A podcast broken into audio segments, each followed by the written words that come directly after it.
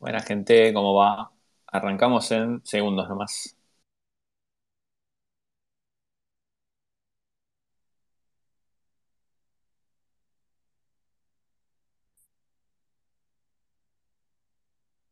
¿Qué haces, Facu? ¿Cómo estás? ¿Qué haces, Pato? ¿Todo bien? Muy bien, por suerte. Qué bueno, che. ¿Por dónde andas? Barcelona. Por ahora, Barcelona. Me voy el lunes a, a París. ¿Vos qué onda? Muy bien. Eh, yo ahora en Buenos Aires, mañana, mañana yendo a París también. ¿Cómo está la temperatura allá? ¿Cómo está la cosa? A Kenchi, ¿no? Uf, muy kenchi. Hoy estuve en la playa, estaba imposible. No hay una gota de viento, está, está caliente, caliente. En Buenos Aires, ¿Qué onda el agua? No, acá, acá frío, feo, este, con lluvia, llovizna, garúa, así, chubascos, mira, gris. sí, todo lo contrario, ¿no? Acá un sol, hoy estoy en Castel de Fels, que, es, que está a una hora de acá, y eh, no había una gota de viento, un calor de locos, la arena quemaba, mamita, y el agua estaba bien, el único problema es que yo me metí al agua y digo, qué raro, no hay nadie en el agua. Eh, y hacía un calor de locos, ¿Qué onda? había medusas, eh, aguavivas. No, Eh, entonces, nada, me metí un rato y me metía como con cuidado, hacía, calor como para estar, como para vivir en el agua. Pero bueno, es un poco lo que pasa. bueno, nada, eh, qué sé yo, no, no sé a qué atribuirle esto. Quisiera decir, espero que no sea el tema del calentamiento global o que sea simplemente una ola de calor de las que tenemos cada tanto, pero bueno, preocupante. Sobre todo porque ahora vamos a estar lloviendo por allá. Sí, y en París están anunciados como 40 grados. Eh, para Sí, creo para el próximo fin de. eh, eso va a estar duro porque París. París no tiene playa, básicamente. No, no tiene playa y, y ni un arroyo, nada cerca. Vamos a estar ahí muy jugados. Sí, sí, Pero bueno, este, y tampoco son muy amantes del aire acondicionado. Así que, bueno, Eso en Europa en general, no sé por qué, yo soy fundamentalista del aire. Sí, no sé, supongo que y tampoco están racionalizando el agua también. No sé si es por el tema de que como ellos vivieron un par de guerras, no sé si las tenés más o menos. Bueno, pero eso fue. Eh, mi mujer ya es, es- es francesa y sabes que cuando vivimos en Buenos Aires como ocho años y lo primero que ella le sorprendió fue ver a lo- los porteros de los edificios con la manguera abierta, ba- tipo baldeando la pileta, Mm. la pileta, po, la vereda. eh, sí, la vereda. Eso le sorprendió, pero terriblemente. Yo no me he dado cuenta hasta que ella me dijo. Eh, qué sé yo, si es cultural. Que estamos- vivimos en abundancia acá. Estoy tratando de ubicar a, a mi coequiper, Gruber. Espero que estemos, que, que haya entendido bien el, el uso horario. Yo entiendo que sí, me, dijo a mí que eran 11 en un pm, calendar, así que- pero sí, yo entiendo que sí. Por ahí está demorado. Bueno, nosotros eh, en general cuando... Bueno, si querés te voy adelantando un poco y, y de último vamos, vamos haciendo la intro para la gente que, que nos viene escuchando y que no, no, todos, no todos acá los que están en el Space veo algunas caras nuevas, así que no todo el mundo conoce lo que hacemos. Lo que hacemos es hablar con distintos emprendedores o personajes del mundo de la tecnología. Eh, nada, para que nos cuente un poco, bueno, eh, un poco de su carrera, un poco de aprendizajes que tuvieron que tuvieron a lo largo de sus- los años que estuvieron emprendiendo o trabajando en el rubro que trabajan. Sí. Eh, arrancá desde donde vos quieras, donde vos te sientas cómodo. Si alguna vez escuchaste el espacio, viste que es bastante, bastante heterogénea la- las experiencias. Hay gente que viene de palos completamente distintos a la tecnología y otras que vienen ya como marcados de 20 años de, de programar en, en- en- haciendo e-commerce, o sea que hay de todo. Sí. Y bueno, este, en teoría, Gaby, que voy a hacer yo, te voy a ir haciendo preguntas un poco para ir guiándote sobre, sobre tu carrera. Y después, hacia lo último, si te parece bien, vamos así haciendo preguntas del público que se quieran sumar. Yo no tengo drama. ¿Te parece bien? Parece perfecto, parece perfecto, me parece buena onda. Bueno, bueno. Eh, arrancá desde donde vos quieras, contanos un poco de vos, de, de tus inicios, de dónde sos. Yo soy de Loma de Zamora, de Buenos Aires. Mirá vos, zona vos, sur. más de Zamora. Mi mujer es de Temperley, ¿Ah, así sí? que estamos todos por la misma. Sí, yo soy de Avellaneda. Ah, Estamos muy cerca. estamos- Alguien hace poquito me dijo, contame dónde sos. No me digas, me dicen, no me digas. Vicente López, Pilar. Me dice, decime de verdad dónde sos. Yo no, yo le digo sin problema, yo soy de Lomas de Zamora. ¿De qué zona de Lomas de Zamora? Viste, bastante grande. Eh, ¿El bajo nivel de Lomas conoces? ¿O la estación? Sí, claro, por supuesto. La, Roque. No, no, no, no, no, eh, el de Alcina. El de Alcina, perfecto. Bueno, de ahí a media cuadra. Yo viví. Eh, vivimos en zona sur, nos mudamos un poco, pero desde el año, si mal no recuerdo, 94, que viví ahí, no sé, por unos cuantos años, eh, como 20 años. Y, y después mudé a Caballito. Va, me mudé primero a Boedo y después a Caballito. Mudé a Capital por tema de laburo. Bien. Yo desde muy chico, desde muy chico tenía tenía bastante claro que quería laburar, de que, laburar solo, que no quería laburar en una relación de dependencia. Eh, primero quería ser eh, bioquímico y tocar el saxo como petinato. Y eh, lo tengo muy claro porque era esa mi frase, ¿no? Y después, cuando tenía 15 años, me cambié de colegio y, mm, y decidí que quería, quería estar en sistemas. Yo, yo tengo background en tecnología, yo tengo un background técnico. Y, y nada, cuando tenía 16 años fue la, primera vez que, que laburé y lo que hacíamos era con mi profe de inglés. Ella tenía un contacto en España y era diseñadora y, y yo hacía muchas cosas en Flash. Ahí Flash estaba muy de moda. Y, ¿Vos cuántos años tenés más? Yo tengo 37. Yo soy del 85. Ah, ok, tenemos, tenemos la misma edad. Sí. Bien, perfecto. Y, y, también a los 20 me, me vine a vivir a Capital de Avellaneda para Capital. Así que venimos muy, muy en paralelo. Tenemos una, una, carrera similar. Sí, sí. Eh, sí, bueno, yo me mudé a Capital por eso, porque, bueno, el tema de viaje, a mí siempre me molestó mucho viajar, porque sentía que perdía el tiempo. Pero bueno, ahí todavía seguía viviendo en Lomas y empezamos a hacer eso. O sea, yo codeaba en, creo que, ah, ActionScript o algo por el estilo, y hacíamos páginas interactivas para España. Eso fue lo primero que hice.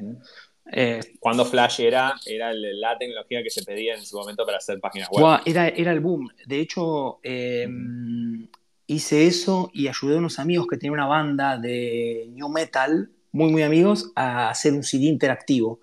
Que tenía sus vericuetos, ¿no? Para mí, a mí siempre me gustaron las cosas raras, los, los, como los desafíos, donde hay que un poco hackear la cosa para que funcione. Eh, y no me acuerdo exactamente, pero tipo tenías que poner cosas en el track 1 y formatear el CD de, una forma particular para que cuando lo ponías te levante la parte interactiva en Flash. Bueno, siempre me gustó eso. Eh, bueno, hicimos eso, yo decidí, tenía muy claro la carrera y quería hacer sistemas, pero cuando, cuando tengo que decidir a qué universidad ir, el problema es que, era, que yo quería ir a la UTN, pero todas las universidades como la UTN, la UBA y, y otras eh, no, no te aseguraban los horarios. Eh, o sea, era el horario medio tole tole. Y, y decidí ir a la Kennedy. La Kennedy en sistemas es, sorry si hay alguien de la Kennedy, pero es muy mala. Pero, me, pero lo que tenía era que yo podía estudiar de 7 de la tarde a 11 de la noche. Eh, para, para, cuando yo empecé la universidad ya estaba... La cursada, digamos, hacer la, hacer la cursada esa Sí, sí, era, era medio el colegio, ¿eh? era de lunes a viernes, de, lunes, de lunes a viernes a esa hora y el sábado a la mañana. Yo el primer año de la facultad no laburé, pero el segundo año me puse a laburar. Eh, la, la, la, la, experiencia copada de eso es que mi primer laburo como programador fue fue programando en Visual Fox Pro y no tenía ni la más pálida de lo que era una base de datos. Yo, de hecho, iba a la entrevista y, le pregunté a un amigo, che, contame un poco de qué viene una base de datos, porque yo sabía de ActionScript, nada más. Y a armar computadoras, había hecho esas pavadas. Y me cuenta un poco, no sé, que era un registro, que era un campo, cosas que, que, hoy son muy evidentes, pero más o menos me dice de qué viene la cosa.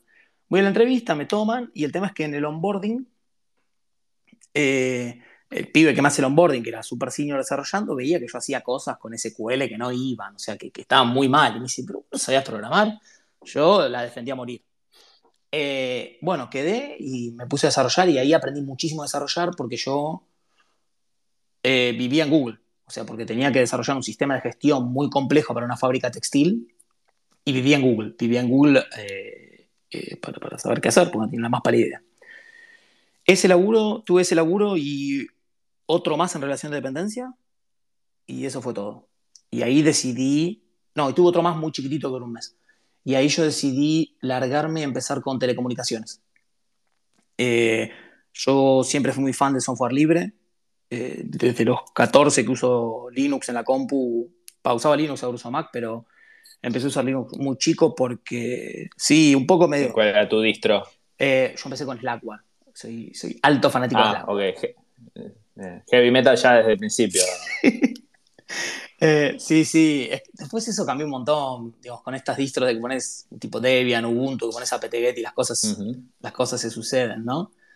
Eh, yo en ese momento no- O sea, era imposible navegar, navegar en modo texto, imagínate, porque mi placa de video no era soportada por Linux, entonces no podía levantar un entorno gráfico. Sí. Tenía ese tipo de quilombos, pero Eran, eran épocas donde las distribuciones venían en CDs que venían todo el tiempo, salían. Cada vez que salía, para, para la gente por ahí un poco más joven, que ahora está más acostumbrada a que los sistemas operativos se actualizan desde, desde Internet, era raro que antes un sistema operativo se actualizara desde Internet. Vos lo que hacías era, era poner un CD eh, y ese CD venía con un patch o algo así y te actualizaba el sistema operativo de la, de la distribución que tenías. eh, y bueno, después cuando empezaron mejo- un poquito a mejorar las conexiones y ya teníamos ADSL, Zona Sur, ADSL andaba, andaba mal, Sí.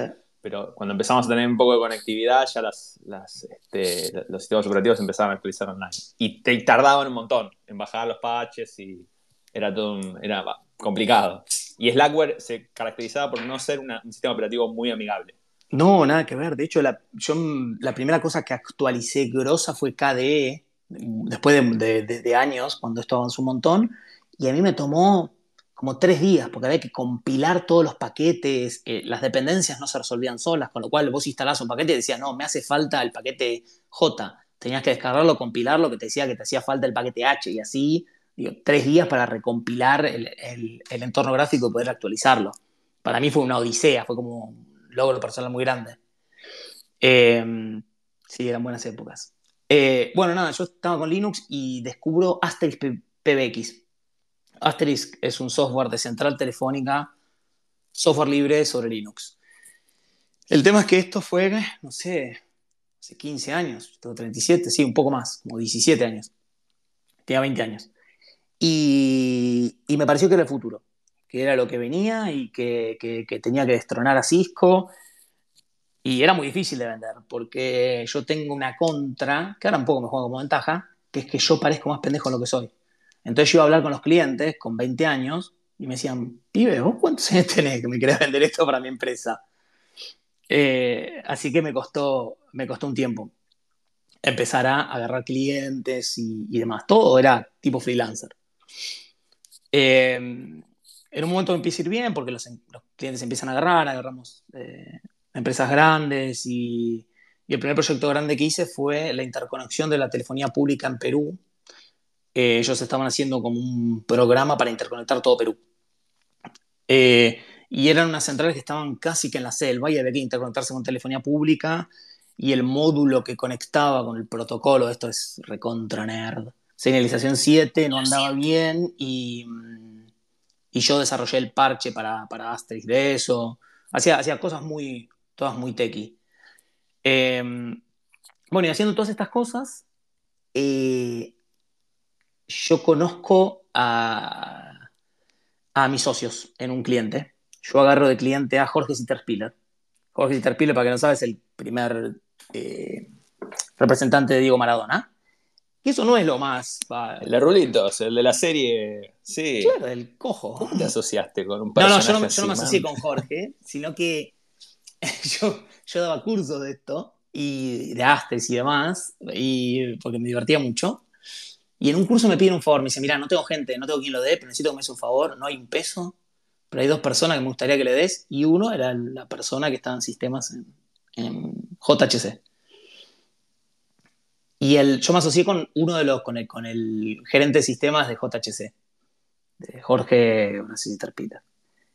Porque pegamos onda, básicamente es eso. Eh, y él ya tenía un socio y ellos daban, eh, daban soporte y hacían toda la parte de Microsoft, tipo Microsoft Exchange, Active Directory, to- toda la parte corporativa de Microsoft y no tenían nadie que haga networking y, y es la parte de telecomunicaciones. Y yo hacía toda esa parte, así que nos asociamos y empezamos a lograr juntos, los tres.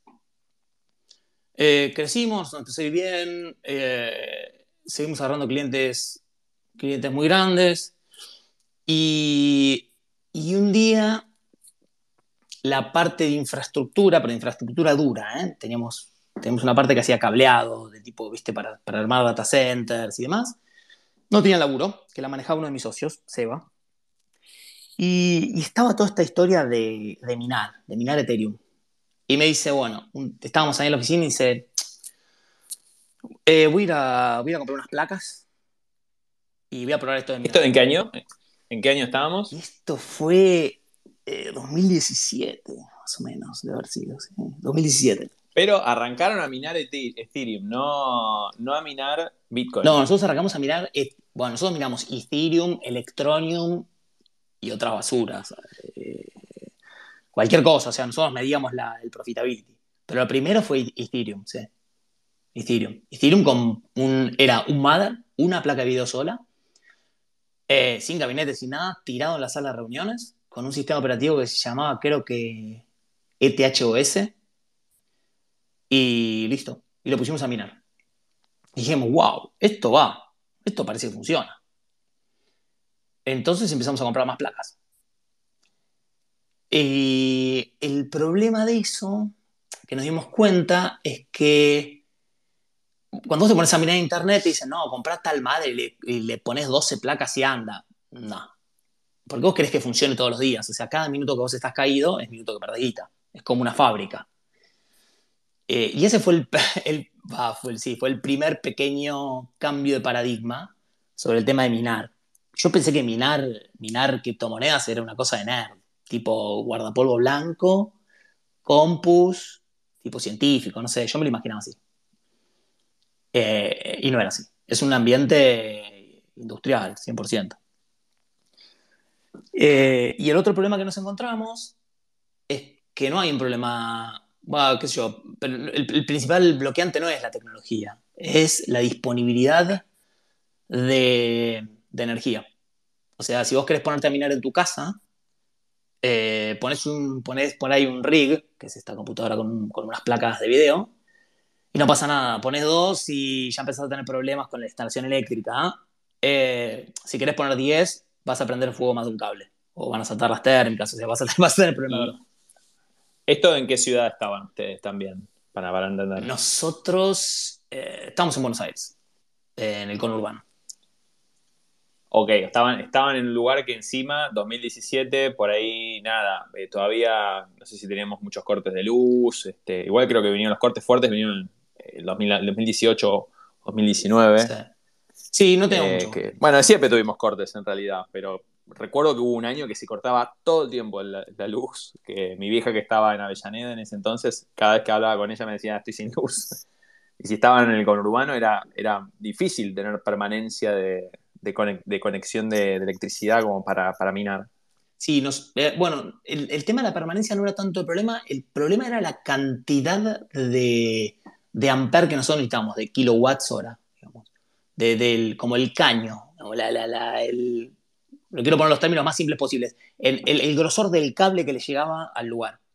Esto era una fábrica, con lo cual algo de luz teníamos, pero no escalaba ni en pedo. O sea, habíamos puesto unas estanterías, habíamos empezado a acomodar las máquinas, teníamos, teníamos unos cuantos rigs ahí, pero no, eh, no, y en Capital no conseguíamos lugar con la cantidad de luz que necesitábamos. Entonces empezamos a, a alquilar, tipo, Che, ¿tenés una fábrica? Sí. ¿Tenés un electricidad que te sobre? Sí. ¿Y tenés un lugar para alquilarme? Sí. Bueno, alquilamos un lugar así. O sea, si tenías electricidad ociosa, eh, nosotros lo alquilábamos.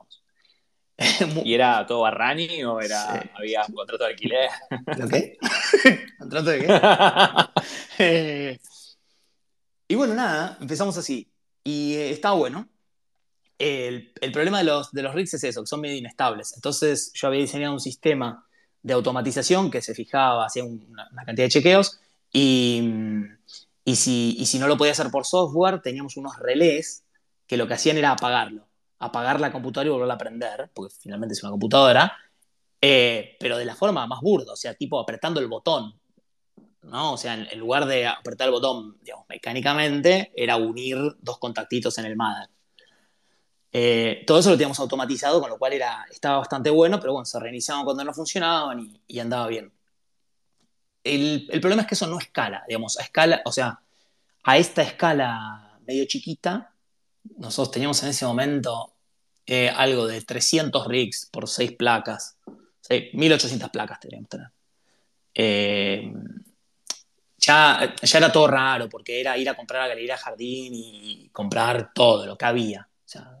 Cualquier cosa. Porque, porque empezó a haber faltante. En ese momento ya empezaba a haber faltante de placas, ya no había.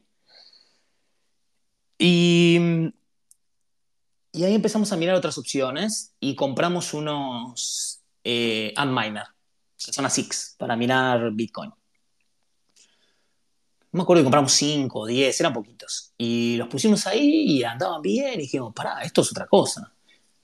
Con el tema de las importaciones ahí, ¿cómo, pudieron, cómo hicieron? Eh, no, fue difícil, ¿eh? No tengo el recuerdo que haya sido difícil porque hicimos, de hecho, entrega puerta a puerta. No, fue una importación grande, ¿eh? Para ese momento deben haber sido 5, no 10. O sea, era, me acuerdo que era poquito porque hicimos entrega puerta a puerta como si compraras cualquier cosa en una notebook. No, no, no tuvimos. En ese momento no había problemas. Nosotros no tuvimos ningún problema para importar. Eh, pero bueno, lo veíamos que era otra cosa, o sea, no había que armarlo. Eh, ya venía con componente de calidad. Los rigs tienen, tienen problemas, o sea, vos un rig le pones dos fuentes, que las tenés que unir con un unidor de fuentes.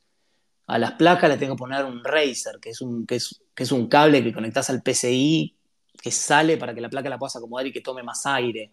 O sea, son todas cosas muy chinas de proveedores, vemos, todos debatibles, que andaban cuando, cuando más o menos querían y, que tenían problemas que eran, que nosotros muchas veces era, bueno, tirar el, el, Razer y cambiarlo porque no, no, no tenía forma de, saber qué era lo que pasaba, o sea, de buguearlo. Y, pero los ASICs parecían una cosa más profesional. Entonces empezamos a buscar formas de hacerlo, eh, de hacerlo de verdad esta vez. Y, y esa fue esa fue mi primera experiencia levantando guita. Porque yo siempre, no sé, yo siempre laburé y lo que había que invertir lo ponía yo, lo poníamos mis socios, no sé. Yo nunca había levantado guita. Nunca le había pedido guita a nadie para, hacer cosas. Y, y, bueno, conseguimos un espacio, conseguimos la cantidad de electricidad que necesitábamos en Buenos Aires y empezamos con 2200 Antminer S9. Em, que eso ya era escala industrial. Con un cagazo padre, ¿no? Porque era, era muchísimo más potencia. Había que armar, había que armar ahí una, infraestructura muy importante, porque estamos hablando de muchas máquinas. Muchas máquinas, una infraestructura importante y nosotros eh, no teníamos... ¿Cuántos eran ustedes para poder hacer eso? Todo el laburo de instalación. No, es que ya ese momento, para, para esa parte, para la granja grande, nosotros ya éramos cinco socios, socios, más los inversores que eran unos cuantos, y personas laburando debían ser 12, eh, 15 personas, algo así. Que estuvieron más, no, más la gente contratada, que vino a hacer la parte eléctrica. No, no, era una, había una parva de gente laburando. ¿eh? Y, y era una obra grande. Era una obra grande porque aparte no estábamos acostumbrados. O sea, imagínate que cuando nosotros hacíamos infraestructura de red y, infraestructura eléctrica para data center, nada, ibas, o sea, nosotros teníamos proveedores mayoristas de todo, pero ibas y las cosas estaban, porque eran cosas más o menos normales. Eh, pero cuando nosotros empezamos con esto, nos dicen, no, mira, vos necesitas dos transformadores y los transformadores tardan nueve meses. Yo digo, no, mira, nueve meses no podemos esperar. Empezamos a toparnos con tiempos que no eran de nuestro palo nosotros nos movíamos muy rápido, pero empezamos a toparnos con esas cosas. Decían, no, el transformador se fabrica y después se manda a probar a no sé, no sé dónde. Yo, no, mira, yo lo necesito ayer esto. El cable, los cables que pusimos er, son del espesor de mi brazo, ¿entendés? O sea, son, eran todas cosas de locos. Y los contratistas, el otro problema, es que no están acostumbrados a eso. Eh, empiezan a armar tableros, unos tableros monstruosos, y lo arman como si lo armaran para una fábrica que prende un rato, un rato, digamos, seis horas por día, y esto prende las 24 horas y te consume todo lo que hay. O sea, nosotros, o sea, la, cantidad de equipamiento consumía toda la electricidad que teníamos. O la gran mayoría. ¿Y el tema del monitoreo de eso? ¿Cómo, cómo se monitorea? ¿Cómo... Porque también me imagino que tenés que tener una guardia ahí activa o pasiva que esté mirando que eso funcione, que no se caiga. Sí, exacto. Bueno, eso fue el, otro problema. Una vez que nosotros teníamos toda la infra montada, primero que la, infra, cuando decís 2.200 máquinas, bueno, no es tan grave, no, son 2.200 puestos de red, 2.200 tomas, eh, etcétera, etcétera. Digamos, todo por 2.200, cualquier cosa por 2.200 es mucho. Por lo menos para nosotros siempre fue mucho.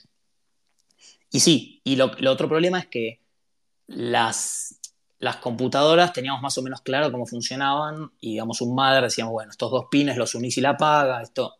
Eh, nos topamos con algo que era cerrado, que la, SIC es una cosa cerrada, de un software cerrado que nadie te dice nada. Entonces yo me puse a hacer ingeniería inversa de cómo lo podía controlar y cómo lo podía monitorear, porque funcionaban muy distintos. O sea, cuando tenés cinco, como digamos nosotros, andan bárbaros. Cuando tenés 2200, siempre alguno tiene un problema. O te, llegan de China con algún, con algún quilombo, o sea, con alguna, con alguna placa de estas de, microprocesadores que no anda, o lo que sea. Eh, entonces empezamos a hacer ingeniería inversa de cómo funciona, cómo monitorearlo, cómo monitorear que los chips funcionen, cómo monitorear eh, el hash rate, la potencia de cálculo de cada placa, etcétera, etcétera. Y lo hicimos todo con ingeniería inversa. Eh, y, y lo que hicimos fue armar un panel donde en un monitor los chicos veían, o sea, digamos, guarda 24 horas, veían eh, el estado de cada uno y si estaba, y con, los colores pueden saber a ver si estaba mirando bien, si estaba muerto del todo o si estaba mirando bajo. Entonces de ahí tenían acciones para tomar. El tema es que esto nos tomó un montón. ¿Minar bajo qué significa? ¿Que, ¿Que, el hash rate era bajo? Claro, sí, era bajo comparado a lo que tenía que dar el equipo. Los S9 en ese momento daban 14 terahash. Y si, daba, si estaban dando mucho menos que eso, alguien tenía que ir y mirarlo. Porque había una placa acá y. ¿Qué podía ser el problema? ¿Por qué problema? Qué, podía ser que tenga ese problema que estuviera dando el hash debajo? Y podía tener un problema de red de algún motivo, que el cable esté matado, porque digamos, tenés, es, es, un esquema, es un ambiente muy hostil. Vos de un lado tenés un frío de la hostia y del otro lado tenés un calor que te morís. O sea, nosotros llegamos a medir 55 grados. Con lo cual, si el cable había quedado una curvita al lado caliente, se te resecaba, por ejemplo. O podía tener una placa, las placas tienen 64 micros, algún mic, alguno de estos, de estos procesadores chiquitos que esté roto. O, las placas tienen, por eso te digo, es toda una caja negra. Tienen problemas de compatibilidad. Entonces vos agarrás un equipo que con tres placas una no le anda, la moves a otro equipo con otras placas y funciona. Vaya a saber. Eh, nosotros teníamos algunas casuísticas identificadas con las versiones de placas, pues tienen su versión y qué sé yo. Eh, entonces, nada, los pibes iban, lo miraban, todo esto es súper industrial, los pibes operarios totales, eh, a todos los teníamos que instruir en, estas, en esta magia negra de arreglar estos bichos, pero estuvo bueno porque era, la verdad, un súper desafío. Imagínate calcular la ventilación, ¿no? O sea, ¿Cuánta ventilación le ponéis a un galpón de 15 por. ¿Qué tiene? 15 por 50 por 12 metros de alto para 2200 ASICs? Y si no sabes cuánta ventilación le pones, ¿a quién le preguntás? Nadie tenía la más pálida idea. Entonces nosotros empezamos a, mirar cosas sobre mecánica de los fluidos, cosas muy fuera de, nuestra zona de confort para poder eh, llevar el proyecto adelante. Y bueno, y así es como empecé con cripto.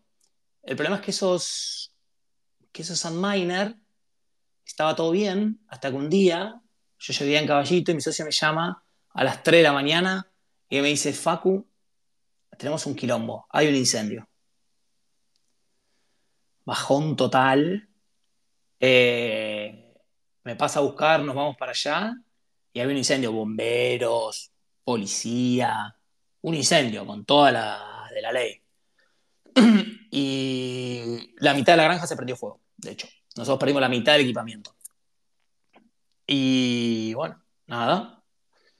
Miramos de qué venía, las cámaras habían quedado prendidas el mayor tiempo posible, con lo cual eh, miramos el video, había sido un toma que era, que era plástico, que tiene que ser inífugo, pero se ve que no era tan inífugo.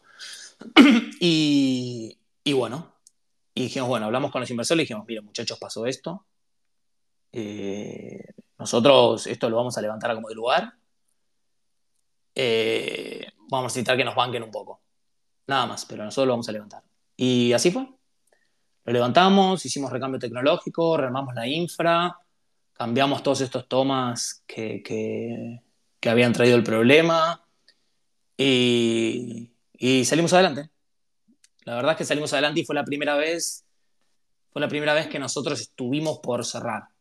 Porque me acuerdo que ese día nos juntamos todos, eran ponerle cuatro y media, cinco de la mañana, en un café en una estación de servicio y dijimos, ¿qué hacemos? Estábamos eh, muy golpeados anímicamente, porque, viste, cuando ya nosotros ya sentíamos que estábamos solucionando los quilombos graves, ¡pum! Un incendio. Em, pero qué bueno que, digamos, digamos en la, totalidad de los inversores fueron comprensivos o tuviste que luchar con alguno en particular que se puso más, más, más complejo el tema. No, tuvimos un inversor que estuvo, se puso un poco más complejo, pero al fin y al cabo todos, el 100% de los inversores nos apoyaron. Eh, porque nosotros fuimos fuimos con la verdad y fue lo que todos apreciaron. Dijeron, mira muchachos, ¿ustedes también le pasó algo a alguien? Eh, ya está. O sea, la mayoría, o sea, el, 99% de, la, perdón, de las respuestas fueron esas. Y eso te levanta también, ¿eh, Pato? O sea, está bueno que, que alguien te diga, che, dale, yo te banco, dale. Sí, a ver, aprovechando esta anécdota, está bueno entender o hacerles entender a, los inversores que es un, todo startup es un emprendimiento que tiene inherentemente mucho riesgo. Y, y justamente, bueno, esto, eh, entre otros riesgos, puede ser también, aunque uno trata de mitigarlos, este, riesgo de este estilo, ¿no? Que, pueda pasar algo, una situación que no la podés controlar y que de golpe pierdas, como en tu caso, la mitad de los rigs, este, y bueno, los inversores muchas veces son, tienen respuestas raras a, este tipo de, cosas y algunos son comprensivos y dicen, bueno, nada, tratemos, digamos, de rearmarnos y otros son más buenos. Este, quiero quiero la, devolución de mi capital, ¿no?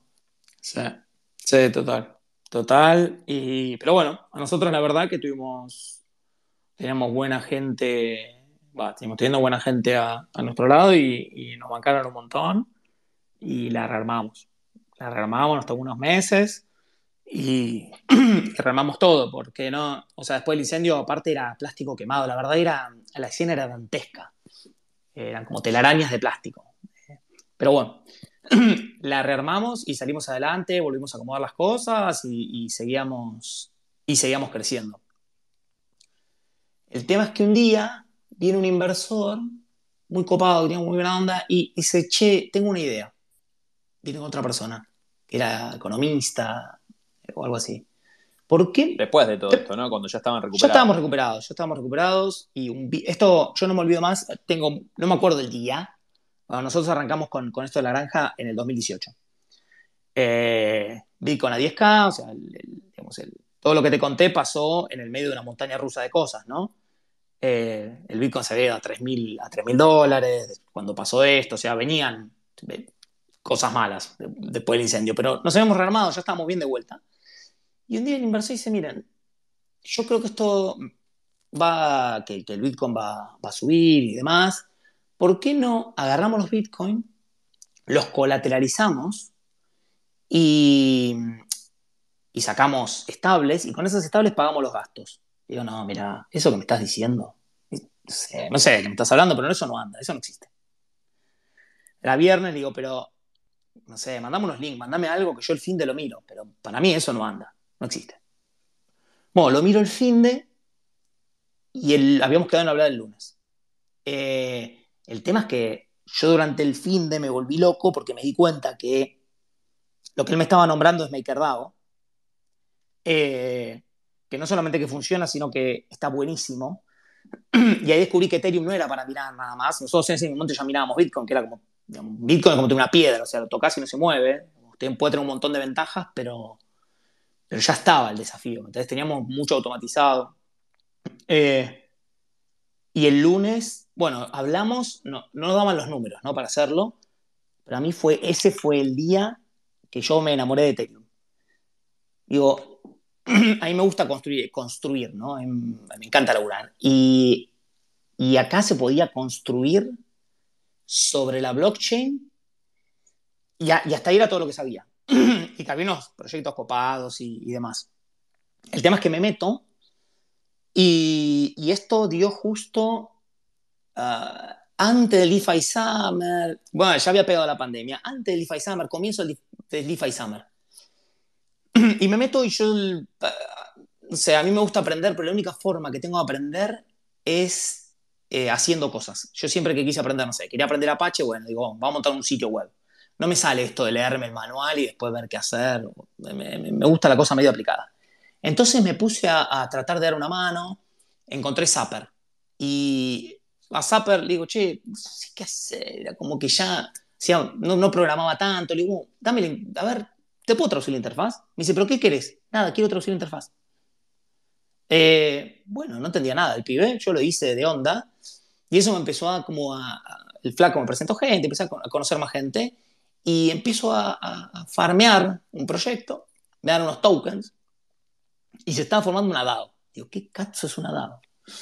Y para entrar a la DAO había que poner unos tokens que yo se había sacado gratis eh, en una cosa llamada Moloch DAO, con una interfaz chotísima. Eh, digo, bueno, ya está, yo quiero aprender qué es esto, vamos a, vamos a meter estos tokens acá, que igual me salieron gratis, y vamos a ver de qué viene esta cosa.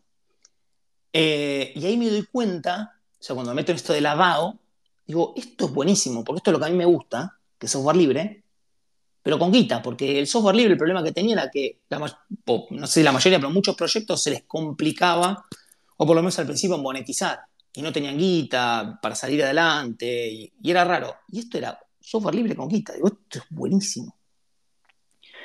Bueno, el proyecto este, y esta DAO que se estaba formando, en ese momento llamaba YDAO, que es lo que es hoy Yarn Finance. Eh, el tema es que yo no sabía bien qué hacer, estaba ahí y, yo le daba una mano a los usuarios. Yo estaba en Telegram, le contestaba consultas. En general, no, yo no tenía, lo que me preguntaban no tenía la más pálida de qué decirles. Y esto es lo otro que me gustó, es que yo me daba vuelta y hablaba con el tipo que desarrollaba la aplicación. Eh, con quien sea, ¿entendés? Que estaba desarrollando la UI o estaba desarrollando eh, el smart contract, entonces tenía la respuesta directa y de verdad, no era que me decían cualquier cosa. Y ahí, haciendo esto de los usuarios, había un, había un problema que a mí me molestaba mucho. me molestaba mucho porque me lo preguntaba mucho.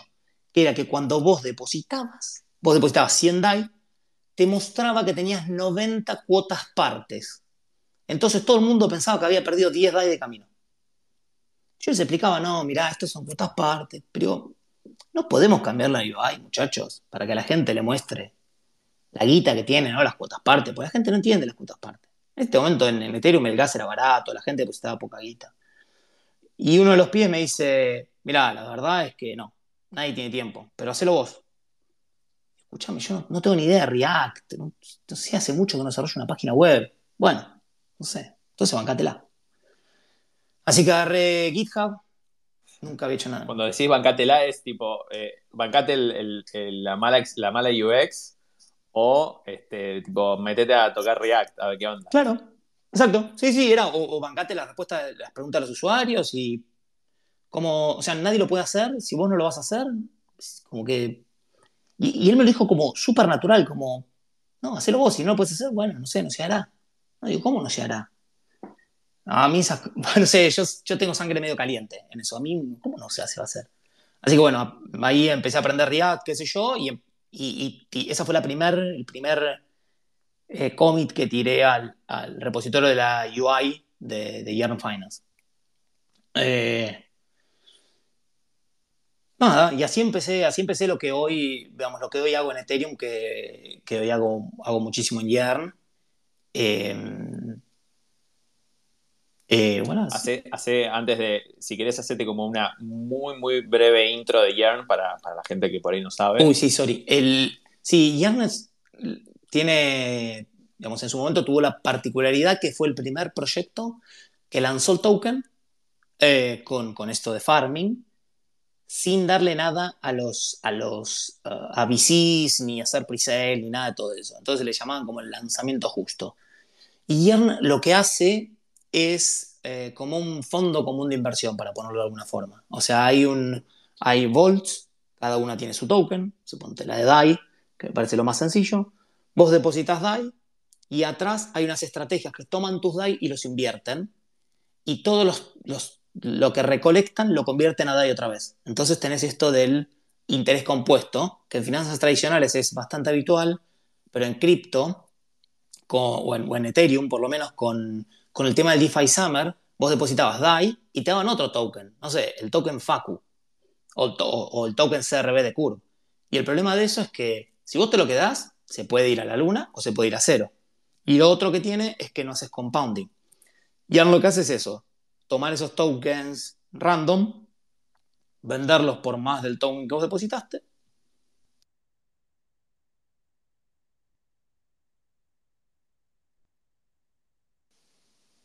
Facu, you there?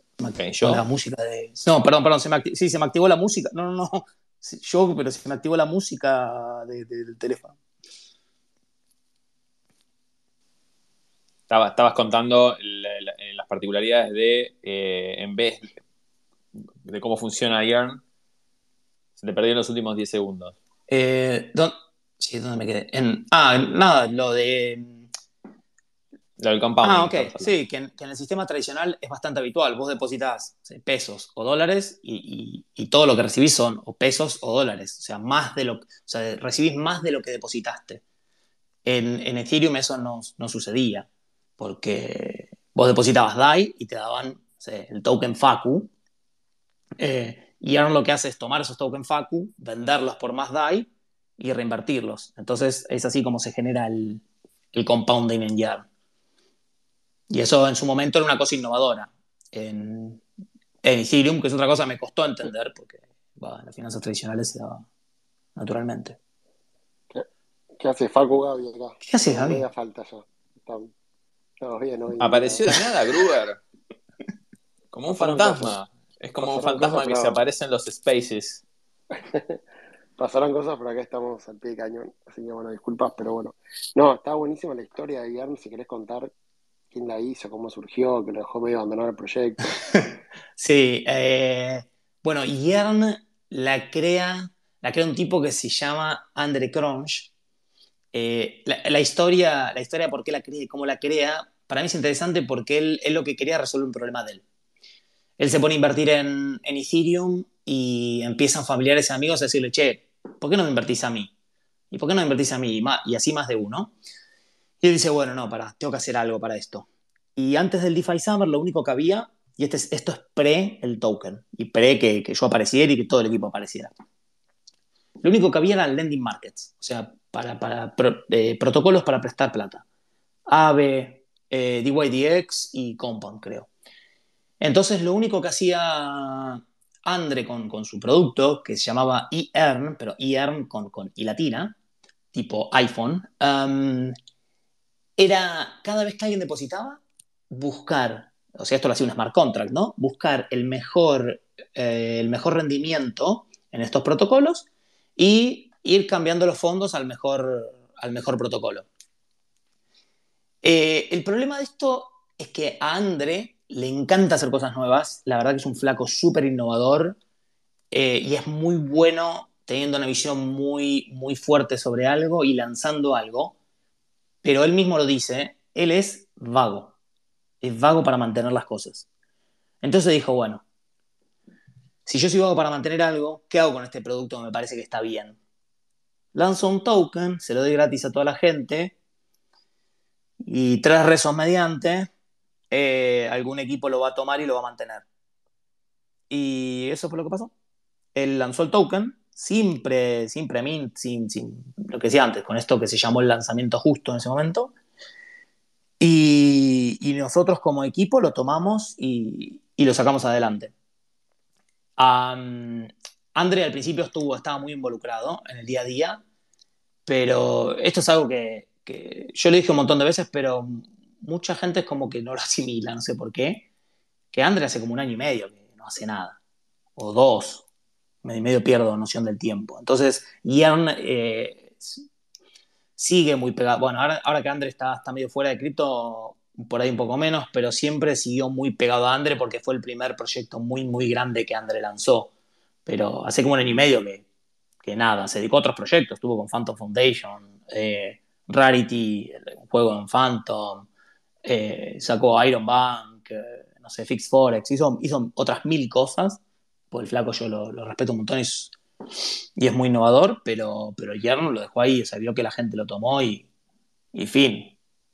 Ya está. Pero ¿cómo, ¿cómo hace alguien para hacer un proyecto y dejarlo ahí que alguien lo tome? Es una buena pregunta, la verdad, Gaby. Eh, no sé, lanzó un token y dijo, si yo, si yo a todos estos pibes le doy tokens que no valen nada, encima él, creo que fue el principio esto del valueless token. Chicos, esto es un token de gobernanza que no vale nada y pasó de 500 dólares a 50 mil en muy poco tiempo. Eh, eh, no sé, nosotros lo agarramos y dijimos, bueno, hay que hacer crecer esto. El producto está bueno, tiene tracción. Si queremos que estos tokens que farmeamos valgan algo, hay que hacer algo, si no, se van a hacer o mañana como muchos otros proyectos. Pero ¿cómo, hicieron primero para organizarse y segundo para poder hacer commits sobre un smart contract que ustedes no tenían acceso? No, bueno, commits sobre smart contract no. Lo que, lo que nosotros hicimos es lanzar eh, la siguiente versión, que es, la, es la, versión 1 oficial de Yarn con Y, que es lo que hace compounding sobre las volts de curve porque el, contrato, el otro contrato no lo podemos tocar. O sea, eh, André dijo, miren, estos son los repositorios, pero los contratos de, de, de tipo versión cero, por llamarlo de alguna forma, no los podemos tocar. Eso no había forma. Pero ustedes, pero hicieron una nueva versión y cómo conectaron el token entonces. Es que el... pero el token no está eh, técnicamente conectado está conectado a través del mercado y la percepción del mercado, pero técnicamente el, token Wi-Fi no, no, está conectado. O sea, el token es un contrato aparte que lo maneja él o, eso, ustedes tienen control. No, no, hoy, hoy el, sobre el token tiene control la multisig. Ok, entonces ustedes de alguna manera lograron organizarse y dijeron, che, bueno, te está abandonado, hagamos la versión 2. Sí, y la versión Va, esa fue la versión 1, Gaby, ¿eh? La versión 1, porque la versión 2 será más adelante. ¿Y cómo se dividieron entre ustedes las tareas? ¿Cómo se dividieron después el día de mañana? ¿Emitieron más tokens? ¿Cómo hicieron todo eso? Bueno, eh, al principio fue muy natural, porque era, bueno, no sé, ¿qué sabes hacer? Hay un pibe que dijo, che, André pasa unos contratos en su momento y dice, che, yo si querés te los reviso. Y es un flaco que, mm, que laburaba en el ámbito aeronáutico o sea que está muy presente en, normas de seguridad en general y, hacía muchas cosas de seguridad en smart contracts y hoy es, el, nuestro capo en seguridad. Y, y, gente que empezó a desarrollar como yo, yo respondía cosas, o sea, te digo, de la tarea más básica y más entendible, ¿no? Yo respondía cosas y hice la modificación a la UI y a mí nadie me lo pidió, o sea, yo lo hice porque quería hacerlo y, nadie me dio un peso, ¿eh? Eh, además de todo. Era porque, no sé, era, era gente con tiempo también, supongo. Sí, ahora que ahora en retrospectiva, al principio fue medio caótico. Sí. Estaría muy loco cómo se organizaron, ¿no? Sí, siempre, para, siempre ahí había, estaban, ponele Pante y algunos otros de los chicos que, que, que tenían y siguen teniendo mucho capital social. Eh, y cuando vos hablas con alguien que te das cuenta que entiende mucho, le das, le das bola. Básicamente era así la organización. O sea, vos hoy trabajas con un grupo de gente que no conoces técnicamente, que no están en una oficina, no, nada. No, nosotros, nosotros alguna vez nos vimos por alguna cosa, pero yo trabajé con un grupo de gente, con un grupo de mucha gente por un año y medio sin conocerle la cara a ninguno. Ninguno, cero.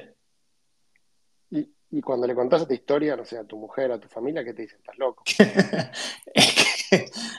mirá, tío, cuando le conté a mi vieja que me iba a dedicar a esto, le dije, mirá, estoy dejando lo de, telecomunicaciones, me voy a dedicar a esto porque ya lo otro, lo otro me parece que va a morir. Me dicen, lo primero que me preguntó es, ¿es legal? Eso fue lo primero. Lo primero. Y lo segundo que me dijo es, eh, me dice, cuando más o menos empiezo a entender lo que estás haciendo, cambias de cosa y ahora no entiendo nada. Trabajas con un montón de gente que son unos animales, con animalitos, ¿no? De foto. Si te parece. ¿Cómo que es un animal? ¿Cómo es eso? Claro, no, para, yo, eh, todo el equipo es. Prejuicio, prejuicio a morir, ¿no? No, no, no, no, no, es prejuicio. Es que la foto de todo, de todo, todo el equipo de IAR animal, eh, animal, digo, perro, pulpo, gato, pescado, la foto de perfil. Ninguno tiene nombre. El, hay otra persona más que es pseudo anónimo y yo. Todo lo demás no tiene nombre, ¿eh? Ni menos apellido, ¿no? ¿Y vos, ¿Y vos por qué elegiste no ser anónimo? Eh, nunca fui anónimo y, y, a mí me gusta que me digan Facu. Y si. Y no sé si podría vivir con que me llamen de otra forma. Eh, no porque tenga algo con mi nombre, sino porque no. Sé, a vos te gritan en la calle y te gritan Julián, y no, no sé, vos sos Gaby, no sé, yo no me daría vuelta si me gritan Julián, o, o lo que sea. Entonces, no sé, no me, no me pintó y no sé, y en su momento vivía en Argentina, que también es más tranqui. Hay gente que es anónima porque vive en Estados Unidos, donde, donde por ahí la cosa está más heavy, o en países más raros, o tienen miedo. Y aparte son muy OPSEC, están muy centrados en OPSEC, en, en, su seguridad operacional y, personal. Entonces en algún momento había gente que hasta posteaba tweets en, en horarios que no tenían que ver con su, con su zona horaria para que nadie pueda saber dónde estaba localizado. Yo soy muy torpe para eso, David. Soy un tipo muy sencillo, me olvido. En algún momento usé un seudónimo por una situación y, me olvidaba. Me decían Facu, dale. Vos 0X Facu. Entonces, eh, digamos, de alguna manera toman el, no es que toman el control, sino que arman una, una versión, bueno, una nueva versión los 30.000 tokens ya estaban mintiados. Y ustedes en un momento dicen, che, ¿nosotros de qué vamos a vivir? Sí, bueno, en realidad, en realidad no, en realidad sí, los 30.000 tokens estaban minteados, pero bueno, el protocolo estaba generando guita. El protocolo era profitable del día cero. Porque el día cero tenía un montón de, tenía un montón de gente que laburaba eh, y nadie les harpaba, con lo cual era profitable y algo ganaba. Y después, cuando a los tres meses que había un poco de guita, eh, uno de los chicos dijo, che, ¿por qué no nos empezamos a pagar sueldos? Si estamos todos laburando 24 horas. Y, ahí nos empezamos a pagar sueldos en eh, cuotas parte de las volts. Y, así empezó, así empezamos a cobrar salarios. Por ejemplo, ¿cómo se vieron los salarios? ¿Cómo dijeron, che, bueno, Facu, vos ganás tanto, vos 0X no sé cuánto, 0X gato ganás tanto? ¿Cómo se, pues no, no hay CEO, no hay nada. ¿no? en ese momento lo charlamos y se le ofreció a cada uno algo y dijeron sí, no, blanco, negro. Eh, y bueno, fue una negociación estándar entre gente que tenía más capital social y menos capital social. Igual también eh, hablábamos hace un ratito, digamos, de, los problemas de UX que había, ¿no? De que la gente no entendía, o, de experiencia en general, ¿no? que la gente no entendía sus cuotapartes y les, hacías un planteo de, che, esto debería mejorar y venía alguien, un random, y te decía, no, bueno, no si no te gusta, jodete. Es, era como medio una verdulería, ya desde fondo eh, esto. 100%. 100%. Y, y los proyectos cripto pareciera que arrancan muchos así. Después también algunos se la ponen, ¿no? Por, por eso, porque no tienen auditorías ni nada. Pero como que era bastante informal. Era como un proyecto más de de, amigos que estaban hackeando algo que, efectivamente una empresa que estaba apuntando a, tener plata el día de mañana o a, generar algún tipo de rendimiento. Pero es eso lo que vi yo, Pato. O sea, era open source. Para mí era, o sea, yo, yo tiraba un, issue en GitHub, en cualquier proyecto con que yo elaboraba en, telecomunicaciones, y si el desarrollador tenía ganas, como si era un proyecto chiquito, me contestaba. Si tenía muchas ganas, lo resolvía. Entonces, yo estaba muy acostumbrado a eso. Para mí, no sé, no, sé, no lo vi raro. Ahora que usted me lo pregunta, me lo estoy planteando que era un poco más raro. Pero no, dije, ok, bueno, sí, yo. Es así la vida. ¿Y, y cómo es hoy en Finance, digamos? ¿Qué, métricas tiene? ¿Qué nos puedes contar a los que por ahí no lo conocen el protocolo? Bueno, sí, desde ese momento hasta ahora cambió un montón porque en ese momento éramos nueve personas, hoy somos más de 20. Eh, en el medio, que era un poco lo que vos me preguntabas recién, eh, nosotros nos dimos cuenta que necesitábamos alinear a toda la gente, porque había gente que había farmeado más tokens, gente que menos, y, necesitábamos alinear a la gente, entonces se hizo una votación en el foro que era el Mint. eh, que era mintear más tokens. Nosotros teníamos solamente 30.000 tokens minteados y minteamos 6.666 más para darle a, los, a toda la gente del equipo y la gente que estuvo contribuyendo. Entonces, junto con eso, dijimos, bueno, vamos, tenemos que organizarnos mejor y empezamos a, explorar un poco cómo organizarnos, porque seguíamos con una organización un poco, un poco informal, o sea, un, grupo para todo el equipo, un grupo Telegram, nosotros manejamos todos, todos sobre Telegram, y, algunos otros grupos de trabajo basados en skills de, cada persona y que, lo, que lo acepten, ¿no? Entonces en ese momento dijimos, bueno, vamos a ponerle más pilas, empezamos a, a definir eh, roles internamente, charlábamos, che, ¿te animás a hacer X tarea? ¿Te animás a hacer eh, Y tarea? Etcétera, etcétera. Y, y así nos organizamos. El tema es que eso, eso fue bien, ish, pero no era, no era una solución muy definitiva porque lo, otro es que nosotros necesitamos movernos muy rápido en algunas cuestiones, cuando, porque el porque las oportunidades eh, desaparecen y porque las decisiones necesitamos tomarlas rápido.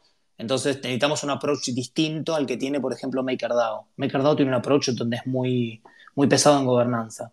Entonces vos tenés que mandar una propuesta al foro, esperás un montón de días, y, etcétera, que para Maker tiene sentido, para nosotros no.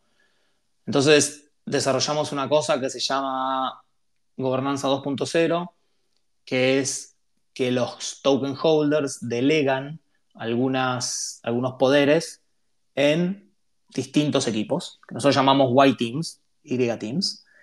Eh, y esos son, por ejemplo, no sé, budget. Budget, hay cinco personas en budget que son las que, las que deciden si, si se, qué, se paga y qué no se paga, si tenemos guita para hacer HJB. Eh, Después otra que era uh, White People, que es el que se encargaba, che, contratamos o no contratamos a esta persona por, por esto por lo otro. Eh, Dev para Development, Guard para, para una multisig rápida para acciones de emergencia y así algunas otras cosas de, decisiones. Entonces, es, eso nos ayudó muchísimo a organizar y organizar el tema de toma de decisiones porque imagínate que discutir entre nueve personas está bien, digo, se pueden tomar decisiones. Cuando discutís entre más de 20 personas, probablemente no te pongas de acuerdo ni, en qué vas a almorzar, ¿me entendés? Entonces, ahí teníamos un problema. Ahí teníamos un problema con esto más o menos lo... Con esto, con esto lo sacamos, o sea, lo, tenemos bastante más, bastante más claro. Y ahí, por ejemplo, ¿cuántas estrategias tienen? ¿Cuánto TBL tienen? ¿Qué rendimiento generan? Eh, mira, es una buena pregunta. Eh, el tema que me estás preguntando hoy me estás matando. Nosotros vamos a tener 6 billones de TBL y hoy está abajo de un billón de TBL. Caída del mercado, etcétera, etcétera. tampoco está mal.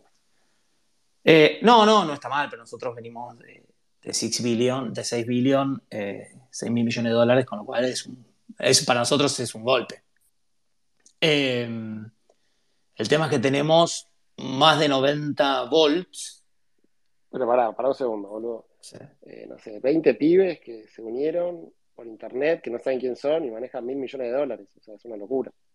Sí, sí, sí. Bueno, hoy, hoy igual, yo creo, no sé, hoy yo no lo veo tan raro, porque todos tienen track record eh, y demás. Yo lo veía raro al principio. O sea, cuando teníamos un billón antes de los seis. Que... ¿Pero qué track record son fotos de animales? no sé, yo por ahí, yo, yo los anuncios lo tengo muy interiorizado, Gaby. Eh, es que, suponte, voy a, poner un ejemplo ahí conocido, Vos tenés una empresa, vos tenés un hedge fund que para que tenga one billion, bueno, ya tiene que haber gente que sabes quién es, dónde estudió, dónde trabajó, hacen notas en Bloomberg, o sea, son gente conocida. Acá son fotos de animales. qué me estás hablando, boludo? Tienen mil millones de dólares, 20 animalitos. No, bueno, para, hay una gran diferencia que si vos le pones guita a un hedge fund, el hedge fund puede ir y comprar eh, birra con la guita que le pones. Acá eh, nosotros tenemos una política muy estricta en que, los, que nosotros no podemos tocar esa guita. O sea, vos la depositas en un smart contract y el, y el contrato inteligente hace una serie de cosas y solo esa serie de cosas y no hace otras. Y por ejemplo, yo no, por ejemplo, aunque quisiéramos, no te puedo pausar los retiros. Puedo, pasar, puedo, puedo limitarte de los depósitos, decir, bueno, acá no se deposita, se deposita hasta tanta guita, pero no puedo pausar los retiros. Eh, para nosotros eso fuerte. pero si alguien va, pero si alguien encuentra un, un agujero de seguridad, digamos, y, y los 20 animalitos no hicieron la auditoría, alguien se lleva toda la guita, por más que ustedes no hicieron nada malo, digamos. Ah, sí, total. estás confiando que ustedes revisaron el código, que ustedes chequearon cada una de las cosas, que la multisig está bien armada. Sí, eso es track record. Eh, o sea, esto parece loco, pero tener dos años de track record en Ethereum, dos años y medio es un montón. Eh, Pero es más en Yarn que en la gente, creo.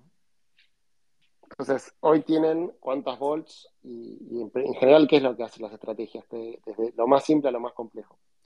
Lo más simple es Curve, que es depositar, para hacerlo simple, para hacer una explicación muy simple, es depositar unos tokens en Curve, eh, capturar o, o- re- o, sí, tener los, los CRB, que es la, reco- que es la recompensa que te da venderla por más de esos tokens que depositaste y listo. Esa es la, la estrategia más sencilla. Y la más compleja. Curve, ¿qué es lo que haces? ¿Aportás liquidez a un par? ¿Qué haces? Sí, sí, sí. En realidad vos aportás liquidez en Curve y después vas y la depositas en Yarn. Entonces, en lugar de vos retirar los CRB y, y los, y los incentivos que dan los protocolos a- al pool de Curve para que metas más liquidez, lo que hace, lo que hace Yarn es vender esos CRB y, dar, y, y darte a vos más de estos tokens de, de LP, de Liquidity Provider. O sea, te cambia un voucher por otro, pero el que te cambia y te da el nuevo, el nuevo ya está compound. O sea, agarran Sí. y lo vuelven a meter. Exacto, sí. ¿Y quién, y quién, y esas estrategias las desarrollaron ustedes? ¿Y quién dice, por ejemplo, cada, cada cuánto se vende el token? ¿Quién define todos los parámetros? Los definimos entre todos. Eso se, lo definen en general un grupo que llaman los estrategas, que son los que codean las estrategias y los que tienen las ideas y demás. Y, y no, tiene parámetros. En, en general es por profitability. Ah, no, en general no, bolas. Es, es por profitability. O sea, si una, si una Volt tiene mil dólares y no genera la cantidad de fondos necesarios para pagar el gas y ganar algo, eh, no, no se salen a vender los tokens porque no vale la pena. Estás quemando, digamos, estamos quemando gas al divino botón. Eh, porque Ethereum es caro. Entonces se hace por profitability. En, en la, ¿Puede en curve, que, en que alguna estrategia le pongan un, un cap que, no, no- que cierren un volumen de tanto, pues ya a partir de tanta plata no da para más? Sí, sí, bueno, en real- bueno, eh, eso en realidad lo que pasa es distinto, porque las, la- las volts B1, estas B1 que digo que lanzamos, era una volt, una estrategia. Fin. Entonces el quilombo era que salían cosas nuevas todos los días y pasa esto que vos decías. Si aún nosotros teníamos, no sé, 100 millones de dólares en una volt, si le depositabas al protocolo 100 millones de dólares, el rendimiento lo hacías percha, o sea, no le servía a nadie. Eh, y ahí es cuando lanzamos la B2, que es una volt puede tener más de una estrategia. Entonces, la de DAI hoy tiene activas, yo no sé, ahora déjame que lo miro, pero que- eh, hoy debe tener activas 4 o 5 y llegó a tener activas 9. Y eso lo que nosotros hacemos es hacer simulaciones todo el tiempo de, mm, de cómo queda el rendimiento total de la Volt dependiendo de la cantidad de capital que le asignamos a cada estrategia. O sea, hay alguien con cabeza. pero, con pero la. Volt, pero la Volt no tiene un límite. O sea, si puedes, tiene que pone 2 mil millones de dólares, puedo poner. Sí, las Volt tienen un límite, pero tienen un límite muy, muy alto. Cuando, cuando ya salen a producción, nosotros no lo limitamos por un tema, no limitamos el depósito por un tema de, mm, de- de rendimiento, sino que lo limitamos por un tema de seguridad. Con lo cual, a medida que va creciendo, vamos aumentando el límite. O sea, lo vamos haciendo progresivo, pero por un tema de seguridad. Ok. Y ahí, digamos, ¿qué pasa si donde ustedes están invirtiendo el dinero, por ejemplo, no sé, en un protocolo, no sé, CRIM, de Sí. repente hay un hackeo en ese protocolo? Bueno, si, eh, si eso sucediera, esa cantidad de capital que está eh, depositada en ese protocolo va a tener algún problema. O sea, no lo vamos a poder retirar o algo va a suceder. O sea, ustedes tienen dos, entre comillas, problemas de seguridad. Los contratos propios de ustedes y Sí. además donde ustedes ponen, que ya ahí no depende tanto de ustedes, más allá que obviamente ustedes lo deben, deben revisarlos y están seguros que los protocolos son seguros. Sí, nosotros tenemos exactamente esos dos problemas. Tenemos nuestro problema sistémico de seguridad de smart contract y el problema del, del otro protocolo. Pero en eso somos muy rompepelotas.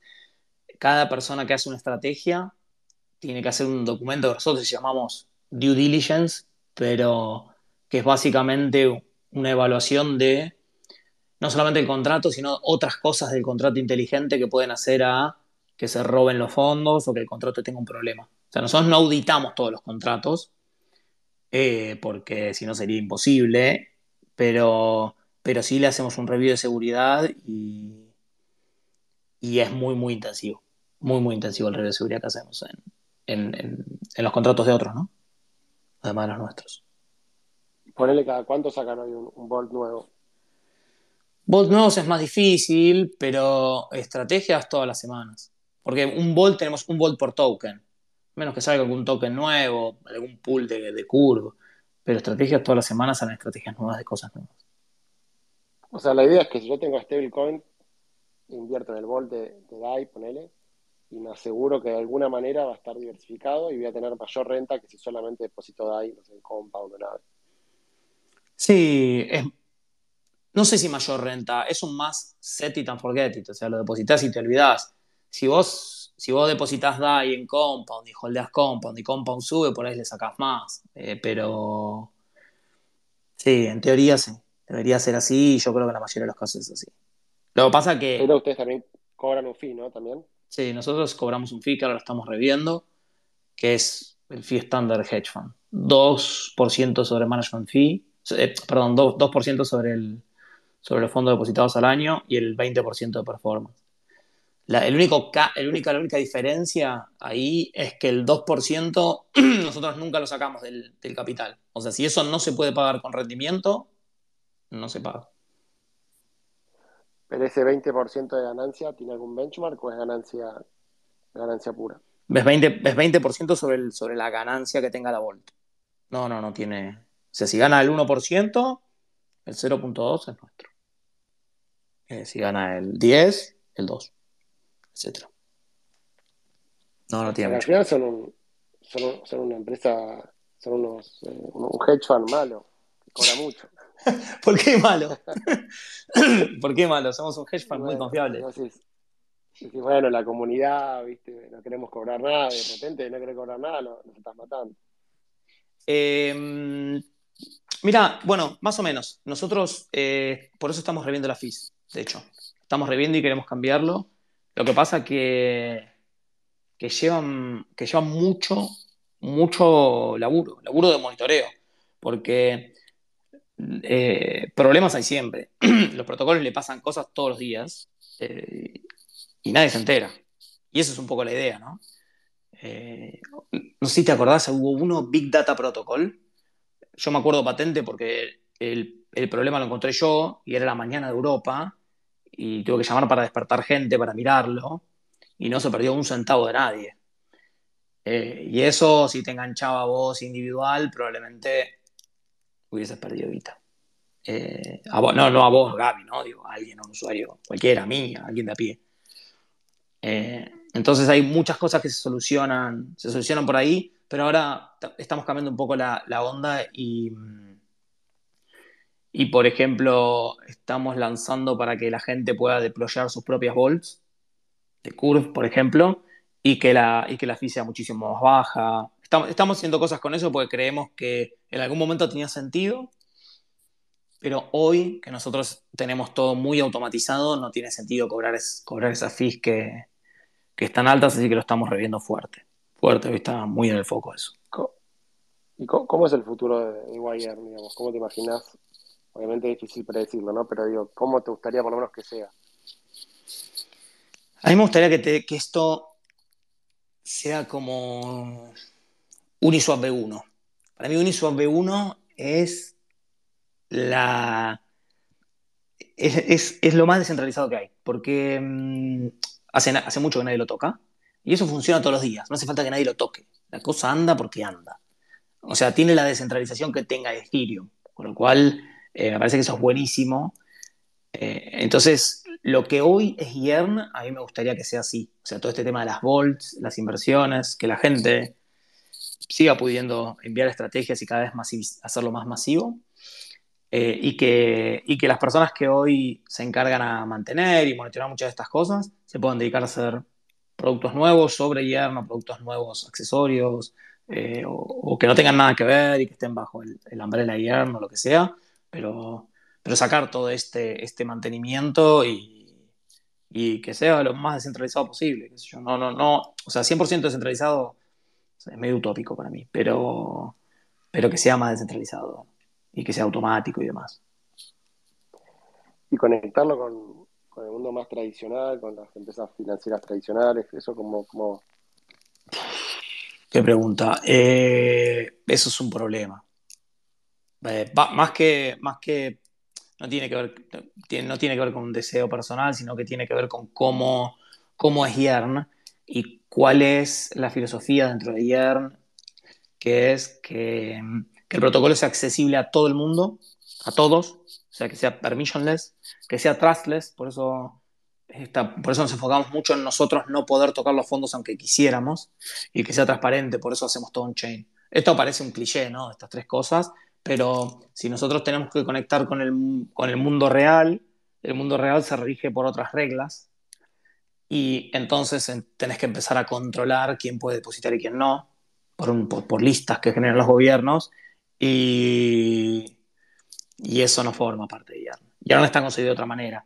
A mí me gustaría poder conectar eh, Yarn con el mundo real, pero yo creo, o sea, a mí personalmente, a Facundo le gustaría que Yarn se pueda conectar con el mundo real. Eh, pero Yarn es una DAO, o sea, no tiene, no, tiene, no tiene una estructura legal en ninguna parte del mundo y, y eso, como, eso lo complica un poquito, por no decir del todo. Así no lo veo, no lo veo por el hecho de Yarn, está, está, está pensado de otra forma.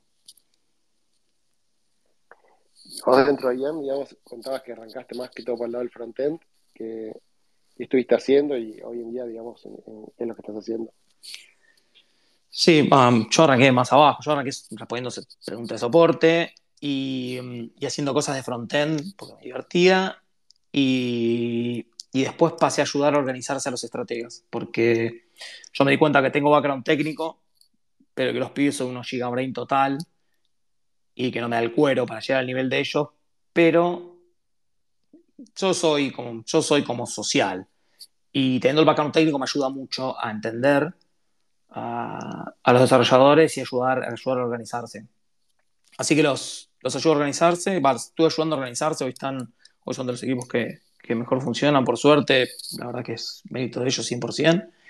Y, yo empecé después a hacer B2B, eh, a, ayudar a los protocolos que se quieren integrar con nosotros a encontrar cómo integrarse, eh, de qué forma, cuál, cuál, era, cuál era la solución para incluir el producto dentro de ellos, cómo podíamos nosotros eh, monitorear las fees, etcétera, etcétera. Y eso ya está encaminado, ahora tenemos un grupo más grande de B2B, hay un pie que vende y vende mejor que yo, yo soy medio choto a veces vendiendo. Em, y ahora estoy ayudando otra vez a los chicos de Frontend a organizarse un poco. ¿Qué, qué vender B2B? Qué buena pregunta. Es que, es que, depende para quién.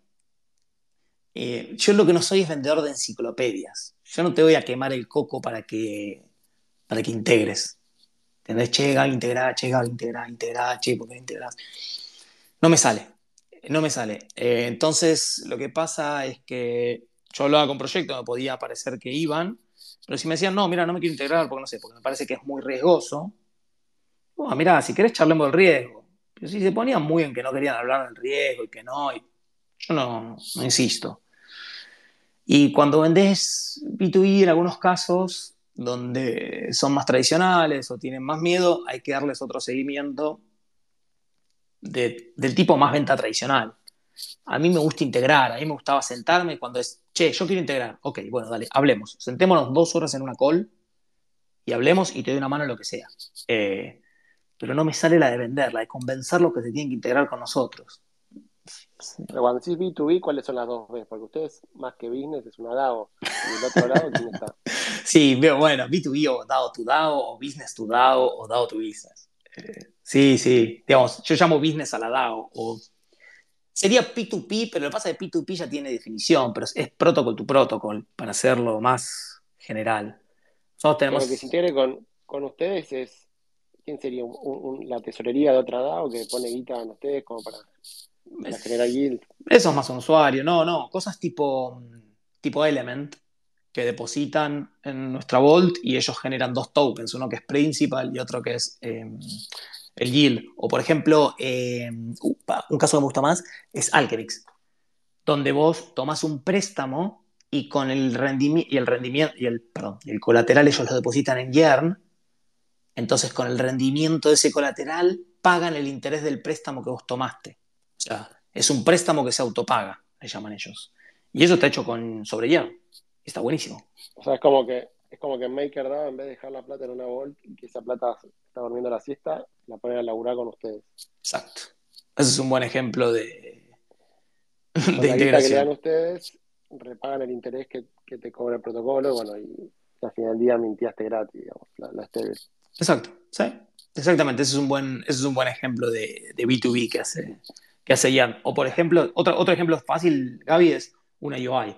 Vos decís, me parece que la UI de Yarn no está buena. Te voy a decir que sí. Y que aparte, no sé, para Argentina no se pega, porque para Argentina tiene que ser distinta. Haces una UI, llamás a los smart contracts y, hacer la interacción como vos te vengan ganas y te parezca mejor para, localizarlo, para tu comunidad o tu caso de uso. Y bueno, y eso es gratuita. O sea, serían los, los agregadores, los servicios, digamos, eh, de todos estos, también los integro. Exacto, sí, o Instadap los integro también. Eh, tenemos integración pendiente con Ledger, que lo anunciaron hace un tiempo ya. Ah, sí, todas esas cosas. A, ver, a ver si te, voy a tirar una más difícil, a ver si la sabes. ¿Qué porcentaje del volumen de YAM es gente que entra a la página de YAM? Wallets que entran a la, interfaz que ustedes desarrollaron y qué porcentaje directamente ni, pasa por ahí. Es que ese dato no lo tengo, pues nosotros no traqueamos eso. Somos muy, estamos muy centrados en la privacidad, pero tengo otro dato que, está bueno, que por ahí, que por tiene mucho sentido. Eh, el, 97% de nuestros depositantes son otros protocolos o whales, depósitos de más de 100 lucas. No sé si viene por nuestra ah, pero... Digamos, si ustedes la eh, ¿no? Sí. La, desactivan, o sea, no, no existe más el frontend. Sí. ¿Cuánto, ¿Cuánto te parece que afectaría el protocolo? Probablemente yo creo que entre un 5 y un 7% del TBL. O sea que es una locura. O sea, todo el laburo de frontend, UX, todo lo que a vos te preocupaba, en realidad, hoy en día casi que. O sea, está bueno tenerlo, pero podrían estar. Sí, sí, total, total. Lo que pasa es que en dos años Ethereum cambió un montón. yo me di cuenta de eso cuando nosotros hicimos el release en Phantom. Porque no había quilombos en la UI en Ethereum. Ah, qué bueno, no sé, se estabilizó, ¿viste? Eh, y cuando lanzamos en Phantom empezó a haber quilombos otra vez en la UI. No, es que no es que no había quilombos en la UI. Es que en Phantom vino la siguiente ola de usuarios eh, retail y se empezaron a quejar de cosas, que el porcentaje que me mostrás no, me gusta, que me parece que esto no va, que no entiendo lo de allá. Entonces yo creo que, cambió mucho. Al principio Ethereum era muy barato, entonces la gente depositaba 100 dólares, 200 dólares, 1000 dólares, y ahora con, lo que vale el gas, la gente no deposita más. Entonces cambió mucho. Y sí, hoy, o sea, frontend tenés que tener, eh, mal, que, mal que te pese, pero nosotros lo simplificamos un montón. Le hemos puesto un montón de tecnología. O sea, cuando, antes cuando vos depositabas, te simulaba la transacción para que vos estés seguro de que eso no iba a fallar y hacía un montón de cosas el frontend que no hace, porque nos dimos cuenta que no hace falta. Liquidity creo que no tiene, ¿no? Liquidity no tiene frontend. Bueno, y nosotros estamos, estamos yendo a ese modelo, nosotros sí tenemos, pero lanzamos hace poquito eh, una cosa que se llama Macarena Finance, Macarena Finance es solamente un, proof of concept de cómo podés... Eh, para darle más seriedad, ¿no? Tenemos animales y para Macarena Finance, para, darle más certidumbre a la gente. Pero si vos mirás el logo y mirás la tapa de, mirás en la tapa de la canción de, los del río, los del río, que la cantan, es en la misma tipografía, los mismos colores, ¿eh? O sea, le puse yo Macarena Finance a eso por, por, darle alegría a Macarena, de los del río. Sin duda. Impresionante. bueno, pero. ¿Qué es, lo, qué es lo que hace, qué es lo que hace Maca? No, Maca es una. Es un fork de Yearn, de la UI de Yearn, eh, a propósito. Para, para, para mostrarle a todos que se puede hacer un fork, súper simple.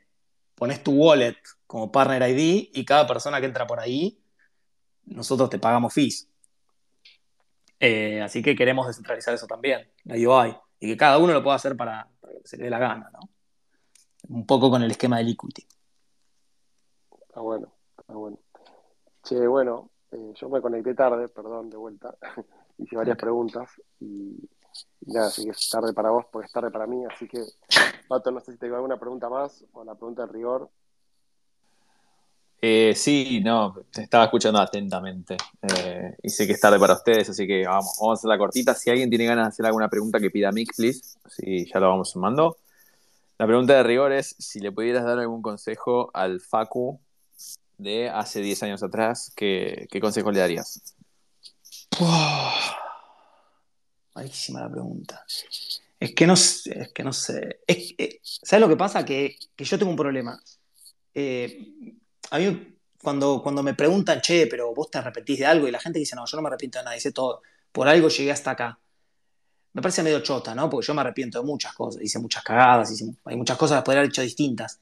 Pero por otro lado, sé, me gusta bastante donde estoy, entonces tengo medio cagazo. Si voy y le doy un consejo, le digo, che, mirá, no hagas esto porque te van a cagar. O hacelo de tal porque te va, te va a ir bien. Y después no llego hasta donde estoy, ¿qué hago? Como que cagué. Entonces no. mm, No sé, no sé. No. Existencial, lo tuyo. Sí, sí, sí, es que, que es como esto, viste, de las líneas de tiempo alternativas o que, no sé, o que hago mierda lo que llegué, lo que hice hasta ahora. Entonces no le des ninguna recomendación. Hubo un par que dijeron eso también. Sí, Puede ser una no, opción, ¿eh? No sé, me- no sé, sí, sí, yo me parece que, que está bien. Nada, que las cagadas que me las mandé, me las mandé y no puedo hacer nada. Así que prefiero no tomar el riesgo de, de hacer mierda lo que hice hasta acá. Está muy bien. Eh, tenemos la presencia del ingeniero Juan Pablo Pisano. ¿Cómo le va? Hola chicos, ¿cómo andan? ¿Todo bien? Muy bien. ¿Y usted? Todo muy bien, todo muy bien, por suerte. Che, me quedé con, con ganas de escuchar algo que justo capaz que iba a decir Facu, y bueno, ahora aprovecho y se lo puedo preguntar. Eh, él habló de unas estrategias sencillas, tipo así como eh, depositar en Curve, eh, componer los, los rewards de los tokens de gobernanza y, y demás en los, en, los, en los LP originales. Quería preguntarles si tienen alguna estrategia que no sea simplemente explotar un token de protocolo o ese tipo de cosas, sino algo tipo a lo mejor que tome algo más de riesgo, algo más estratégico, ¿no? Tipo de, de, de tradear algo en determinados límites, no sé, hacer alguna estrategia, digamos, un poco más, más de riesgo, si se, si se quiere. Eh, ah, es una buena pregunta. Es que nosotros no hacemos estrategias de riesgo, ese es el otro tema, y es una cosa que, que quisiera que hagamos más y estamos, y estamos tratando de hacerlo, pero lo que sí hacemos que es un poco más interesante es, es, por ejemplo, proveer liquidez al par ETH USDC, que eso es riesgoso porque, porque te puede pegar eh, impermanent loss. Pero, pero nosotros hacemos eh, hedging, eh, te tomamos cobertura con opciones y tenemos un protocolo de opciones interno a Yarn. Antes lo tomábamos con Hedging, el protocolo de Molly, pero hay un protocolo interno de Yarn donde mm, que hedgea esas opciones, porque le ponemos un rango más menos X por ciento y una duración determinada que en general es muy corta, que es de una semana, lo sumo dos, y, y si se va de rango, cerramos eh, esa posición eh, y si se queda dentro del rango, eh, bueno, la, la, tesorería se lleva un premium sobre eso y esa estrategia es de las más complejas eh, de, de, manejar porque, bueno, porque tiene un montón de variables, ¿no? Pero si no, con riesgo no. Y tradear no, tradear, o sea, el tema es apuestas direccionales no tomamos porque, porque es un problema, te puede salir muy bien o te puede salir muy, muy mal. Y, y, lo nuestro es, es principal protected, o sea, no, no, arriesgamos capital, jamás de los jamases. O sea, es delta, delta neutral. Sí. Sí, sí, 100%. Está bueno igual. Para... Ahí, ah, ¿quién, paga, ¿Quién hace la transacción para ejecutar la estrategia? ¿Y quién paga el gas de esa transacción? Eh, eso es una buena pregunta. El, uh, ¿Quién la paga? El keeper que se encarga de ejecutar la estrategia. Nosotros para todo lo que es automatización usamos otro proyecto de, del amigo Andre, que es, que es Keeper Network. Y, y es una red de bots descentralizada. Entonces, lo que se hace es crear tareas, tipo issues de GitHub, de GitHub por llamarlo de alguna forma, un poco más complejas, y, y los bots tienen que ver la tarea y ejecutarla. Entonces, ellos son los que pagan el gas. Y Keeper Network les paga a ellos el gas más un poquito para que puedan comer eh, en Keeper Tokens. Eh, entonces eh, lo hacen ellos. Lo único que hacemos nosotros es proveer liquidez a un par, Keeper ETH y, y diluirnos con cada, cada emisión de Keeper Tokens que se hacen para, para pagar esto. Pero es descentralizado, eso sí. O sea, o sea que, digamos, el smart contract tiene la estrategia y esa estrategia la ejecutan unos keepers, que en realidad es otro protocolo, pero que ustedes también le proveen liquidez a ese otro protocolo, Sí. que también está organizado de manera descentralizada, con lo cual, eh, bueno, nada, también surgió por un proyecto de Andre. Exacto. Sí, sí, y de hecho ese protocolo, por ejemplo, la versión 2 ni siquiera la hizo el mismísimo equipo del protocolo, la hizo DeFi Wonderland, Keeper B2, que son unos genios. O sea, eh, el amigo Mati que estuvo la semana pasada con nosotros. Exacto, sí, 100%. Todo en familia esto. Es que, mirá, la verdad es que hay otra cosa que me sorprendió. En Ethereum hay más argentinos de los que yo podría decir. Es increíble. A mí eso me voló la cabeza. O sea, muchos de los monitos son argentinos también. O sea, probablemente. Algunos u otros. Pero hay muchos. Es increíble eso. Es muy bueno para mí. Che, Facu, bueno, eh, te hago una pregunta más. ¿Cómo es, eh, si ahora tienen que sumar gente al equipo, ¿no? Sí. ¿Cómo, cómo toman decisión? ¿Hacen una entrevista? Porque, digamos, no hay un CEO, no- no- no- la organización es muy rara, por lo que entendí. Pero si tienen que tomar una decisión, ¿cómo la toman? ¿De manera, hacen una votación? ¿Tienen entrevista? ¿Cómo, cómo hacen? No, si pasa, nosotros tenemos el, el tema de contratar, nosotros lo llamamos eh, proof of work, porque mm,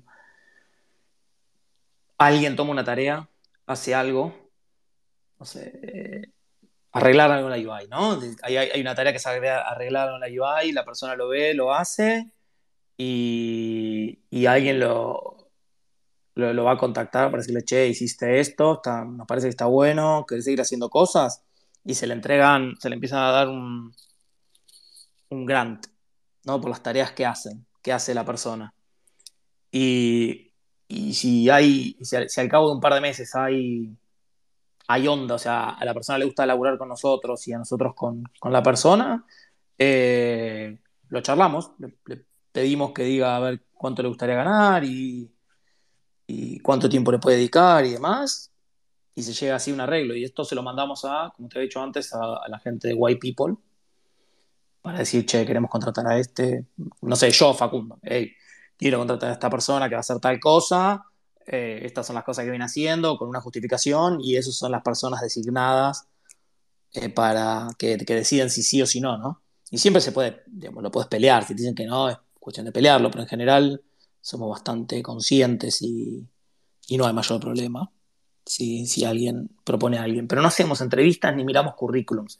Es muy, esto va a sonar medio, también medio cliché, pero es muy eh, basado en el mérito. O- sí, muy, muy basado en el mérito. Y así que sí, sí. ¿Ustedes la, la tesorería de Guayán la dejan colocada dentro de Guayán? Eh, sí. Sí, porque en realidad la tesorería, la tesorería es, son cuotas parte de las volts de YAR.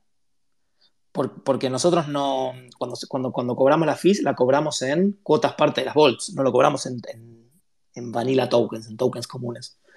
Eh, entonces sí, sí, sí, está, está en las volts de YAR, porque así llega. Y cada tanto cuando hay que pagar algo, la gente a veces no quiere el, no sé, un LP token de Curve Rai. Entonces, bueno, ahí tenemos que hacer algún swap y pagarle con algo un poquito más habitual. Eh, pero si no, sí. sí, sí, sin duda. Bueno, yo a mi lado, Facu, siendo 12 y 32. Eh, nada, perdón llegar tarde y, de vuelta, gracias por. Después de escuchar la primera parte que me la perdí. Todo bien. me contó Pato ahí por línea privada que, estuvo bueno. Así que nada, un placer tenerte y que cuentes la historia. El otro día charlábamos, no tengo nada para contar y creo que podemos seguir charlando mínimo una hora más. Así que espectacular, gracias. Y Pato, no sé si querés comentar algo más. No, simplemente muchas gracias, Facu, por sumarte, también Juanpi por, por sumarte del Space. Y bueno, nada, nos estamos viendo en, unos días ahí en París, donde vamos a estar. Supongo que el próximo Space es en París. Confírmame, Gruder. Eh, lo hablamos con la producción y después lo confirmamos. Lo hablamos con la producción, pero me parece que el próximo Space eh, vamos a tener que hacer un poco más tempranito. Así que bueno, gente, nada, estamos escuchando el próximo fin de gracias Facu por, por sumarte. Che, no, gracias a ustedes, la verdad que yo la pasé bien, estuvo así distendido. A mí me copan esas cosas. Así que muchas gracias a los Gracias, gente. Estamos viendo. Nos vemos. Abrazo.